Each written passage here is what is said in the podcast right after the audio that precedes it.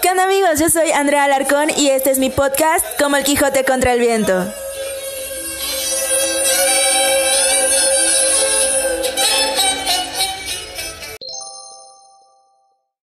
Hola, hola, buenos días, tardes o noches, no sé a qué hora me estés escuchando, te doy la bienvenida nuevamente y me imagino que estás diciendo, wow, dos capítulos en menos de una semana, ¿qué es esto? ¿El podcast de Marta de Baile? Y pues no amigos, están en como el Quijote contra el viento y la razón de que esté subiendo este capítulo tan pronto es que, bueno, si escuchaste el capítulo pasado, tuve una conversación con mi querido amigo Jorge en la que nos contaba su experiencia como provinciano mudándose a la Ciudad de México y quise retomarla lo más pronto posible para que no perdiéramos el hilo de la conversación, que no se nos olvidara lo que estábamos platicando. Y por si las dudas, a grandes rasgos te cuento que en el primer eh, capítulo o en la primera parte de esta plática, Jorge nos contaba por qué fue que se mudó a la Ciudad de México. Y lo último que platicamos fue su experiencia con lo del sismo y básicamente en esta segunda parte pues nos va a ahondar un poquito más sobre eso, cómo le tocó vivir el sismo de 2017 y hablamos de otros encantos de la Ciudad de México. Así que bueno, sin más te dejo con Andrea y Jorge del pasado. Disfrútalo.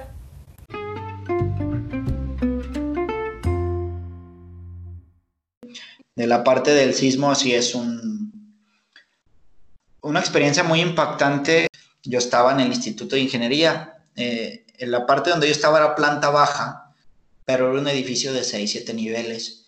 Entonces, ahí se, ese sí primero se sintió en el piso que empezó a temblar y luego ya después empezó a sonar la alarma y lo que es el susto, literal, yo estaba en mi computadora eh, y del susto lo que agarré fue el USB del mouse, lo desconecté de la computadora, me metí una pluma a la boca, no sé para qué, y salí corriendo. Ya cuando estaba fuera dije, o sea, nomás me caigo y, no, pues de qué se murió, pues por güey.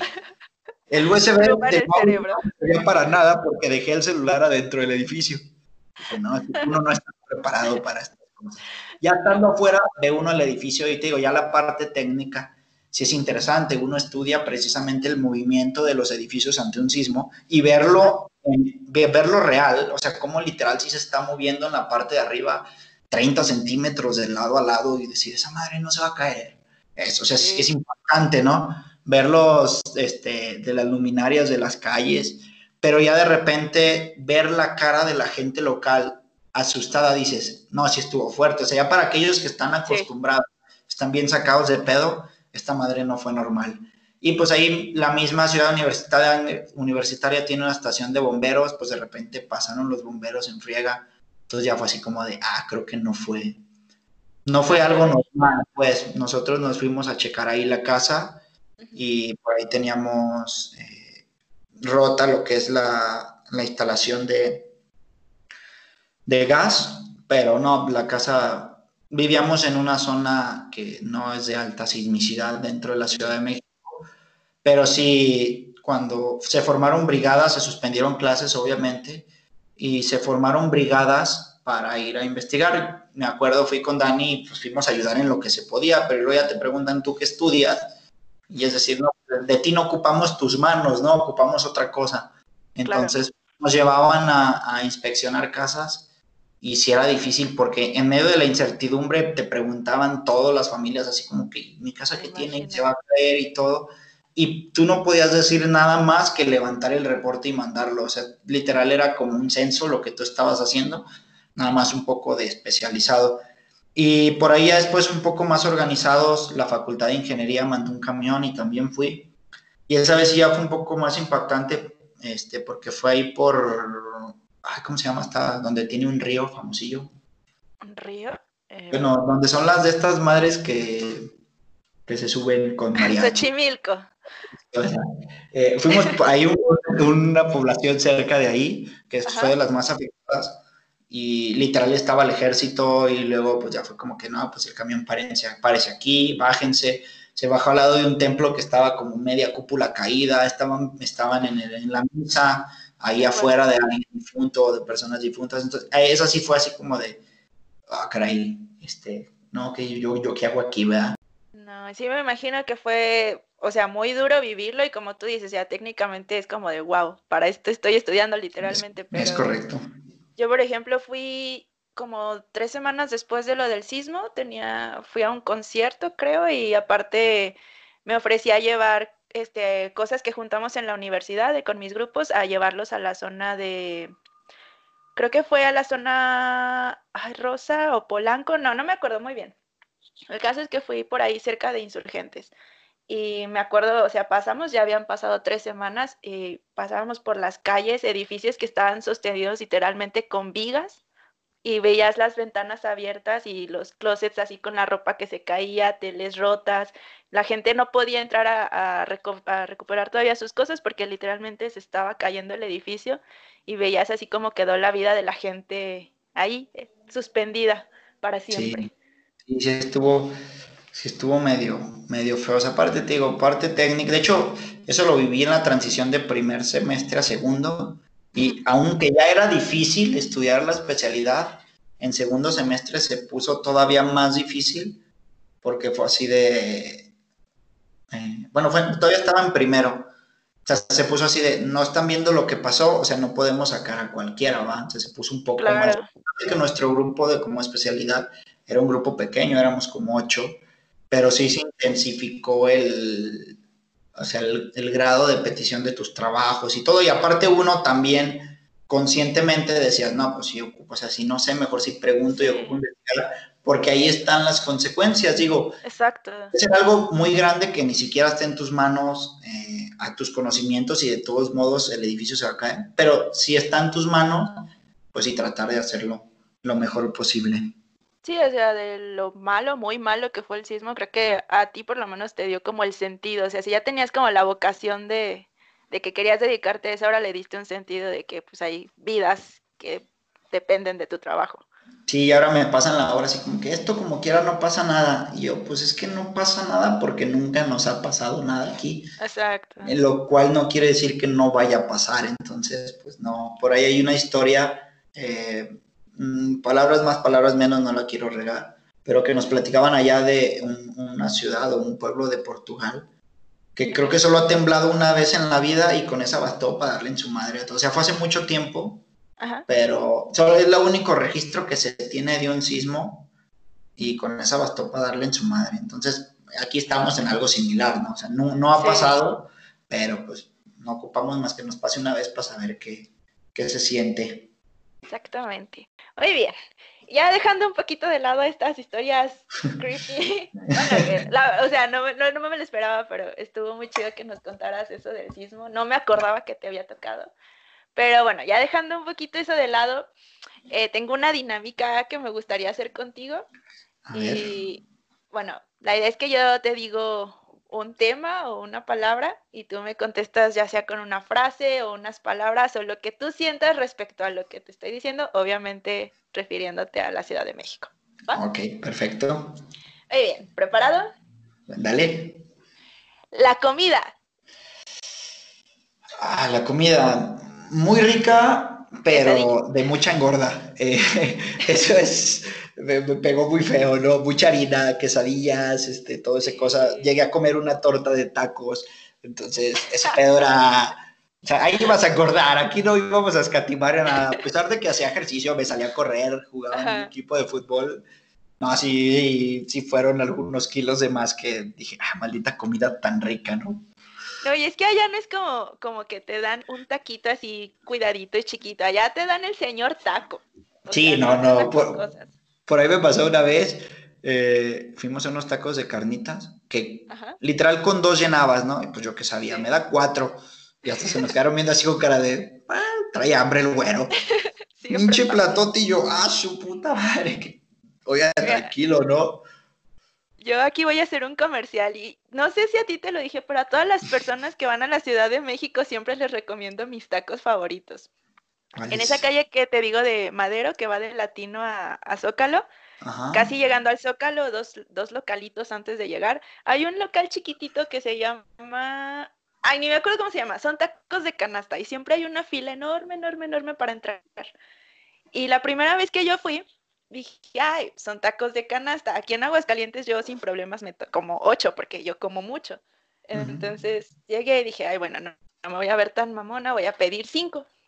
Y ya le digo, me da cinco. Y se me queda viendo así como de cinco. Y yo de, sí, por favor. Bueno, ¿cuánto? 35 pesos. Y yo de, normal.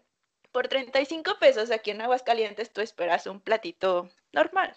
Sí, sí. No, hombre, desde ese día esos tacos para mí se llaman los tacos montaña porque literalmente era una montaña de comida. O sea, tú no podías distinguir un taco de otro, pero en serio son los tacos más ricos que yo he comido en Ciudad de México y en cualquier lado. Y en- serio, una montaña de comida por 35 pesos. Así que bueno, si van a la Ciudad de México, vayan a los taquitos montaña. Muy bien. Ver, Y ya dejando la comida, el transporte. El transporte, diría variado y bueno. Eh, la verdad tiene una, o sea, vas desde, como dice, las micros, el camión normal, el metro, Pumabús, bla, bla, bla. Y bueno porque te permite llegar a donde tú quieras, nada más que del lado del transporte, del cómo manejan, a excepción del metro, que pues esa va en su real y se va a madre. Esa parte es la que no, o sea, tú ya subiéndote un transporte literal, creo que la probabilidad de que mueras este, aumenta, exa- exagera. Bueno, mínimo mi impresión así era, o sea, cada que me subía a uno decía, bueno, pues, si fue todo hasta aquí, qué bueno, lo disfruté, pero ya dele chofer, porque ya estoy listo. No manches, yo me acuerdo, hace muchos años fui a Six Flags y mi tía vivía literalmente al otro lado de la ciudad. Entonces yo estoy segura que me mareé más veces en el trayecto de su casa a Six Flags por la forma en que manejan que los juegos que me subí literalmente en Six Flags.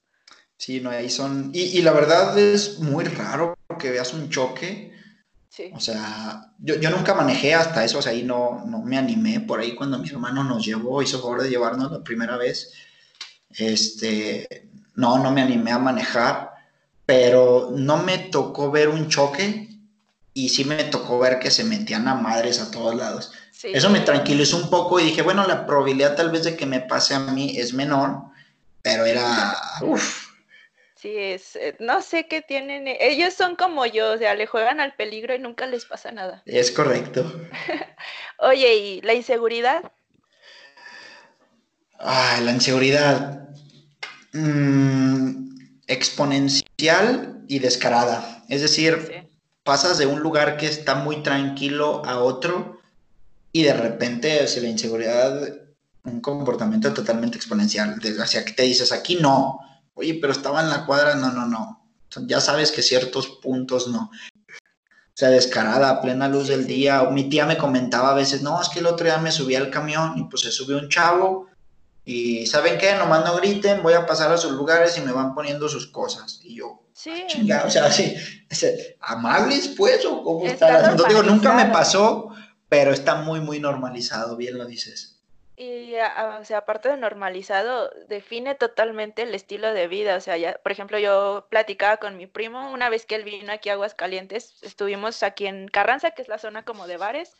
Salimos de ahí del bar como a las 3 de la mañana, que es cuando cierran, y todavía me lo llevé a caminar por el centro y el vato estaba asustadísimo. Y yo de, ¿qué te pasa? Cálmate. No, es que ya es bien tarde, que no sé qué. Yo de, no te va a pasar nada. Y allá, la última vez que salí con él de noche eran como las doce y media y fue como de, ¿sabes qué? Ya vámonos. Y yo de, son las doce y media. Sí, ahorita viene mi papá por nosotros. Es que aquí las cosas se acaban a las doce y media porque ya después es muy peligroso. Entonces sí, Sí. define mucho, mucho el estilo de vida, creo. Esa parte, sí, también un cuate cuando vino, este chavo vino a visitarnos, y ahí por mi casa fue así de, pues está el fraccionamiento y tiene que los barandales bajitos, unas casas sin barandal. Me dice, ¿y este pedo qué, güey? Allá es robo seguro. Y Sí. ahora, pues, aquí a mi casa se han metido una vez y se llevaron una bici que estaba en la cochera, pero pues llevo seis años viviendo aquí. Dice, no, acá si estuvieran así, este pedo es diario. Sí, Entonces sí la tienen muy normal de que, pues, de que se vive muy tranquilo aquí comparado con allá. Sí, muy bien. Oye, y la gente, el chilango, bueno, en- ah, yo sé que lo digo mal, o sea, el chilango en realidad somos nosotros. Somos nosotros yendo a invadirlos. Sí, sí. Bueno, el defeño, el capitalino. Para Pues la ti, ¿qué es gente-? Mm, mente abierta, eso me impactó muchísimo Ujú, y acelerada. Es decir, sí. pierden tanto tiempo en transporte que el tiempo que no o que les queda para compartirlo o así van a madres, están muy, muy acelerados. Y mente abierta, es decir, allá es muy difícil que te encuentres, eh, eh, no sé, una pareja de chavos, eh, novios o mujeres, o personas con el cabello pintado, o sea, cosas que aquí todavía verlas te extrañas, allá es muy, muy normalizado. Entonces, mucha mente abierta, digo, yo estoy a, a favor de eso, ¿no? Pero aquí normalmente lo ves y luego uno es medio carreta y te sale la, la crítica de compas, pues, sin tratar de, de, de, ofender a nadie, obviamente, y allá es este, tan normalizado que, pues, no, allá es más bien el, o sea, ya, ya no caben comentarios como eso. Sí, no, de hecho a mí algo que me gusta mucho, eh, nunca he ido a un sonidero, no sé si oí que es que es un sonidero, pero hay unas cosas similares ahí por Alameda y Bellas Artes que básicamente ponen su bocina con unos cumbiones y la gente se pone a bailar. Y algo que me llamaba mucho la atención al principio, ahorita ya no, es que de pronto si hay un vato que quiere bailar y no hay mujeres, no tiene problema en sacar a otro vato y bailan vato con vato, aunque no sean gays. Entonces, como tú dices, sí son muy de mente abierta y menos prejuicios, me parece esa parte me, me agradó mucho de, de ese tipo de, de, personas, o de las personas de allá más bien, que no, ese, ese prejuicio ya lo superamos. Por ahí escuché una vez, eh, hace como unos 10 años, decir que este, Aguascalientes era como Guadalajara hace 20 años y Guadalajara es como era México hace unos 20 años. Entonces, más o menos nosotros somos México unos 40 años atrasados. Digo, eso lo escuché hace tiempo pero más o menos ahora que viví sí es cierto, es decir, ahí hay muchas cosas que ya son muy normales y que aquí apenas te estás como, como enterando o que todavía se discuten por ahí el, no sé, digo, no, no voy a entrar en esos temas, pero allá sí la gente es muy de mente abierta y eso está muy chido. Muy bien, Jorge. Cuéntame algo que amaste de la Ciudad de México y que extrañas que no encuentras aquí. Creo que en mi parte ñoña, la parte estudiantil, digo, ahorita ya no estudio, pero el haber terminado la carrera, luego, luego de estudiarla aquí y después estudiar allá, sí fue un, o sea, allá literal los maestros, aunque no le sepan muy bien, digo, y me, me, refiero a la manera de enseñar, no que no sepan en conocimientos, Ajá. siempre quieren enseñar. Y esa actitud se me hace bien chida comparado con aquí, que bueno, ya sabemos que a veces no es tan, tan así.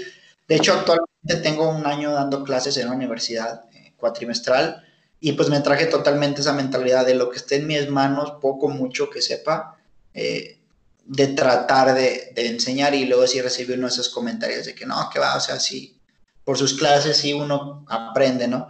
Pero es una mentalidad que te digo, es de allá totalmente en cuestión estudiantil. Entonces eso se me hace mucho y si estudiara extrañaría esa parte. Y otra parte que sí, de repente me pasan como unos flashbacks en mi cabeza cuando estoy sentado sin hacer nada, de yendo por comida. O sea, la comida, o sea, era tan rica que de repente, sí, unos chilaquiles. No, ahora unos tacos de esto, la noche unos tacos de otra cosa. Que de repente estoy así en la oficina, no sé, y no he comido, y de repente me pasa algo así como de, ah, ahorita estaré yendo por unos tacos. Así hasta a pesar de que ya tengo eh, casi dos años por acá, eh, todavía es como que esa parte, digo, tengo que regresar. Sí he regresado eh, de visita, de hecho, cuando pase todo este tema de la contingencia, por ahí ya tengo una, una vuelta, no, no con la fecha exacta, pero sí quiero darme una vuelta. Y la comida creo que sí llegar a comer tacos y chilaquiles y todas esas cosas que, que es muy rico Mira, por ahí. Si un día coincidimos allá, te voy a llevar a, a, mi tour del taco, que voy a inaugurar próximamente. Luego, luego. Sí, no, pero sí coincido contigo en, en, las dos cosas totalmente. Siento que mucho de lo que dices de lo que se refiere a lo académico es porque está tan peleado el campo laboral que yo creo que los profes dicen es que tengo que prepararlos y no, van a terminar de taxistas, porque sí es una sí, vorágine allá. Sí, es muy peleado. Sí. Y bueno, también como hay cosas positivas, me imagino que hubo algo que no te gustó, que incluso odiaste. Cuéntame. Ay, ¿qué será? Eh, fíjate que al principio llegué odiando sin conocer un poco a la gente, es decir, llegaba con mi barrera pero poco a poco me di cuenta que es más su estilo, o sea, no son gachos y no están acelerados, entonces algo como tal que, que odié de la Ciudad de México, creo que nada, o sea, tenía sus particularidades, pero casi todo me gustó, tal vez me quejaba de muchas cosas estando allá por añoranza de Aguascalientes. Claro. Ahora que lo veo en retrospectiva, la verdad es que así a comentario chusco, tal vez el clima, ¿no? O sea, de que me llegué a meter unas mega mojadas cuando yo acababa de salir de la universidad con un solazo o entrenando y empezábamos a entrenar y estaba bien a gusto y de repente es su pinche madre, qué pedo con la lluvia o qué pedo con el frío en la noche. Entonces, esa sería la única cosa que reprocharía de México, pero de ahí en más, no sé, o sea, si a México le quita su volumen de gente, que digas que me caga el volumen de gente, ya no es la Ciudad de México. Totalmente. La Ciudad de México le quitas tal cosa, ya no es la Ciudad de México. Entonces creo que todas esas características la hacen que se viva particularmente, pero se viva, se viva bien. Sí, estoy de acuerdo. O sea, como comentaba al principio, o sea, mucha gente como que la tiene en un mal concepto y yo entiendo que no es fácil y que por sus condiciones de inseguridad y la contaminación y todo es complicado, pero to- siento que todas sus condiciones están justificadas por el tamaño, por la cantidad de, de empresas, de negocios, o sea, es literalmente el centro donde se mueve todo México. Entonces, pues como tú dices, si le quitas a la gente ya no tendrías capital. O sea, siento que todas las cosas negativas que le vemos están totalmente justificadas. Sí, sí, o sea, para, el- para la, no, no sé si justificadas bueno o malo, Ajá. pero sí justificadas, es decir, por cómo se desarrolló, por ser la primera gran ciudad que se desarrolló, etcétera, etcétera, Sí. etcétera, todo su entorno está justificado, sobre todo yendo de la mano a cómo es el mexicano, es decir, esa ciudad ponla que crezca tan grande en otro país y obviamente no crecería con las mismas características No. pero creo que representa un poco a cómo es el, el mexicano, sobre todo de esa zona, ¿no? Entonces, por eso es que creció así, porque quitarle algo me podría ver muy utópico decir que esté toda la gente y todo, pero que no tenga contaminación, sería muy difícil, ¿no? Sí, totalmente. No, y aparte, pues algo que a mí se me hace rescatable es que con todo y que son eh, horas de transporte y la gente está estresada y va rápido y si hay inseguridad y todo eso, la verdad es que la gente disfruta, o sea, la gente aprendió a vivir con eso y a disfrutar porque se ve, o sea, tú vas por Tepito donde te están asaltando y la gente está cantando y oyendo música, es mucho lo que dices, es el mexicano. Sí, sí, sí. Y bueno, ya para terminar, este, una última dinámica. Eh, se me ocurrió que estaría divertido que si pusiéramos a la Ciudad de México como una persona, o sea, si tú me, di- me dijeras, la Ciudad de México es este güey, ¿cómo sería ese güey? Creo que sería, eh, llevándolo al grupito de clase, el vale madre del grupo, aquel que le importa un reverendo carajo lo que digan de él, él es el que siempre es muy espontáneo, sin importar que le digan, pero que es aplicado en las labores cuando hay que ser aplicado, es decir, cuando ya va a ser el trabajo de grupo, es el güey que dice, ok, ok, yo soy el desmadroso, pero, o sea, si le chingo, no sé, si soy responsable por ahí, si, si no fuera así, creo que la Ciudad de México no funcionaría, pero creo que lo caracteriza más ser el acelerado del grupo, el vale madre, el yo si hoy vengo vestido, vengo con chanclas, me vale madre, y hoy vengo con me vale Jorge madre. Campos. Yo ya haz de cuenta, ¿no? O sea, sí, a mí me vale madre lo que ustedes digan, pero eh, cuando es aplicado o tiene que ser aplicado, lo es. Eh, creo que también sería el que busca a veces la salida fácil, el que es a veces un poco irresponsable y que porque se hagan las cosas las agiliza. Todos sabemos la parte de que la Ciudad de México, la corrupción y eso es muy, muy cañona. O sea, desde unas mordidas ahí con los, con los polis y ese tipo de cosas. Entonces creo que esa sería la única parte que, que tendría de malo esta persona, pero vuelvo al punto, ¿no? Si se la quitas ya no sería la Ciudad de México. Muy bien. Yo, bueno, mi visión de, de la Ciudad de México como una persona sería que es como un güey chaparrito, morenito, así como de mi tamaño, que escucha cumbias y siempre anda así a madres empujando a todos, pero es buen pedo, que come lo que sea, pero siempre lo que sea que coma está bien sabroso y nunca le hace daño nada por algún motivo. y que puede ser así como súper de barrio, así cero pretencioso, pero también puede ser como muy intelectual y que tiene la capacidad de matarte en cualquier momento. Sí, tiene estómago de acero estas personas. Yo cuando llegué, luego me enfermé, como que me adapté y ya de ahí no me volví a enfermar, pero sí, sí están tan cañones. Pues sí, creo que conocí a varios así. Algo que noté también en la Ciudad de México, cabe mencionar que luego sí está muy separado el, el, el, la persona de Ciudad de México que es de barrio. Digo, aquí también, pero luego a veces aquí no lo notamos tanto. Pero ya luego de repente vas a centros comerciales grandes que están por Coyoacán, por ejemplo, y literal ves otros, otra Ciudad de México totalmente sí. diferente. Ya no hablan como el clásico de la Ciudad de México eh, físicamente son totalmente diferentes. Eh, a mí eso también fue algo que me, me, causó. Entonces, habría otra gran parte clasificada así, pero yo no sabía de su existencia hasta que estuve allá, ¿no? Yo también la describiría igual si no la conociera.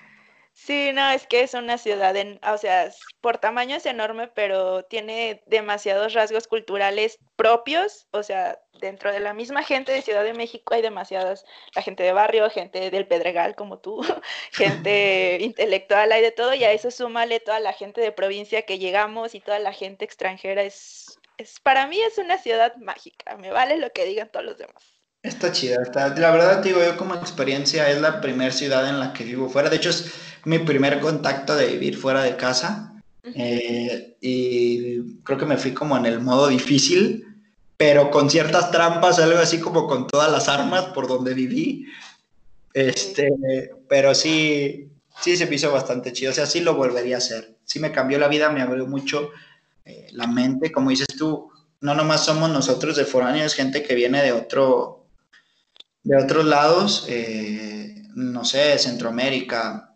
Sudamérica, mucha gente, eh, algunos de, Estados Unidos. Entonces sí está muy, en ese sentido está muy, muy variado, pero está muy chido, la verdad. Si alguien que nos escuche por ahí está en, la, en una carrera de licenciatura y tiene la oportunidad de irse, aunque sea de intercambio, eh, se los recomiendo, la neta está muy chido. Y si no, como tú, solamente a conocer, creo que tú traes experiencias de allá, incluso mucho más placenteras y mejores que yo. Pero la verdad sí es recomendable, sí, sí vayan. Lo que sí noté yo, por ejemplo, después regresé como turista y está más perrón estar de turista que estar viviendo Sí, allá. De turista y eso que no fue como dos, tres días. Y de la otra manera sí es como que hay ciertas, ciertas pesadeces de vivir fuera y vivir en la Ciudad de México. Sí, sí, básicamente, bueno, ya sabes, me gusta platicar mucho sobre la- las ex- experiencias, las historias de la gente y la Ciudad de México se me hace que es como un tema del que puedes hablar mucho y justamente quería tocarlo porque la gente que yo conozco, al menos de provincia, es como de, ay no, la Ciudad de México, yo para qué quiero ir, porque tenemos un mal concepto, entonces yo quería platicar contigo que viviste allá, siendo foráneo, o sea, provinciano, para que viéramos que sí tiene sus cosas negativas, pero la verdad es que no es todo malo y ya, pues eso, que está justificado lo, lo malo que pudiera haber. Pero Sí, bueno, como todas pues, las, como todas las ciudades tiene sus particularidades, pero no es lo mismo una ciudad de un millón de habitantes a una ciudad como la Ciudad de México, ¿no? Entonces, pues sus particularidades son muy notorias por toda la gente que, que hay por allá. Pues Sí, muy bien, Jorge. Muchísimas gracias por esta conversación. La verdad es que la disfruté mucho y no me esperaba tantas anécdotas. Bueno, sí las esperaba, pero no, por ejemplo, lo del sismo y esas cosas sí fue como muy emotivo y te agradezco mucho que hayas aceptado mi invitación. No, pues muchas gracias a ti por la paciencia. Teníamos ya rato queriendo grabar esto y la verdad muy, muy placentero también. Después espero poder vernos por acá pronto o tú de invitada en mi podcast. Ay, encantada. Igual, este, sabes que aquí tienes los micrófonos abiertos cuando, cuando quieras. Y bueno, nada más cuéntanos, este, cómo te pueden encontrar en tu podcast o en tus redes sociales para que te vayan a escuchar. Ah, eh, bueno, mi podcast se llama Chaburruco Pod, eh, está en Spotify y en YouTube, y igual con las mismas siglas, lo que es en Instagram y en Twitter. Eh, por ahí es un podcast que tengo con mi hermano, debatimos algunos temas, él es un poco más grande que yo y eh, está algo interesante, no llevamos muchos capítulos, estamos iniciando apenas, pero se los recomiendo mucho. Sí, la verdad sí, a mí me gusta mucho la forma en la que abordan los temas y son temas muy variados. O sea, por ejemplo, yo aquí cuento más como anécdotas de viaje y ustedes sí abarcan, bueno, los que he escuchado ha sido como finanzas, sobre lectura, sobre la pandemia y demás cosas y la verdad es que tienen un muy buen material. Así que para los que nos estén escuchando, se los recomiendo mucho. Bueno, no, pues muchas gracias, estuvo muy chido, gracias por la invitación de nuevo y nos vemos, espero que les guste. Oye, no, estoy segura que sí. Gracias, Jorge. Nos vemos. Sale, bye.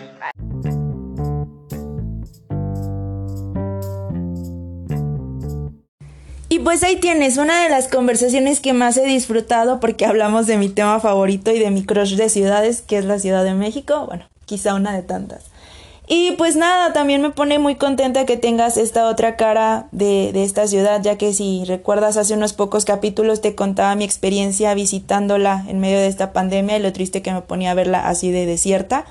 Y bueno, por otro lado también te recomiendo mucho el trabajo que está haciendo el buen Jorge con su podcast Chaborro Copot, tiene un contenido súper interesante y que vale la pena escuchar. De mi parte sería todo, me despido como siempre recordándote mis redes sociales, ya sabes que me encuentras como Andrea Larcón en Facebook, en Instagram, ahora también en YouTube con recetas y ejercicio. Y mi cuenta interna en Instagram si quieres este, que te recomiende lugarcillos para comer, ya sabes que es mi vida gourmet. El día de hoy te dejo con el buen Chava Flores, el poeta y cronista del barrio, si no lo conoces lo entiendo porque es música de viejitos, un poco, pero te lo recomiendo mucho. Este señor nos cuenta mucho a través de sus canciones sobre cómo era la sociedad de antes y esta canción específicamente nos habla sobre cómo era la Ciudad de México hace unos cuantos años. Así que bueno, te quedas con el buen Chava Flores y Sábado Distrito Federal. Tú y yo nos escuchamos en la próxima emisión de Como el Quijote contra el Viento. Y por favor sigue cuidándote. Nos vemos. Adiós. Van los caldos a eso de la madrugada, los que por suerte se escaparon de la dial. Les canta en Indianilla donde acaban, ricos y pobres del Distrito Federal. Así es un sábado, Distrito Federal.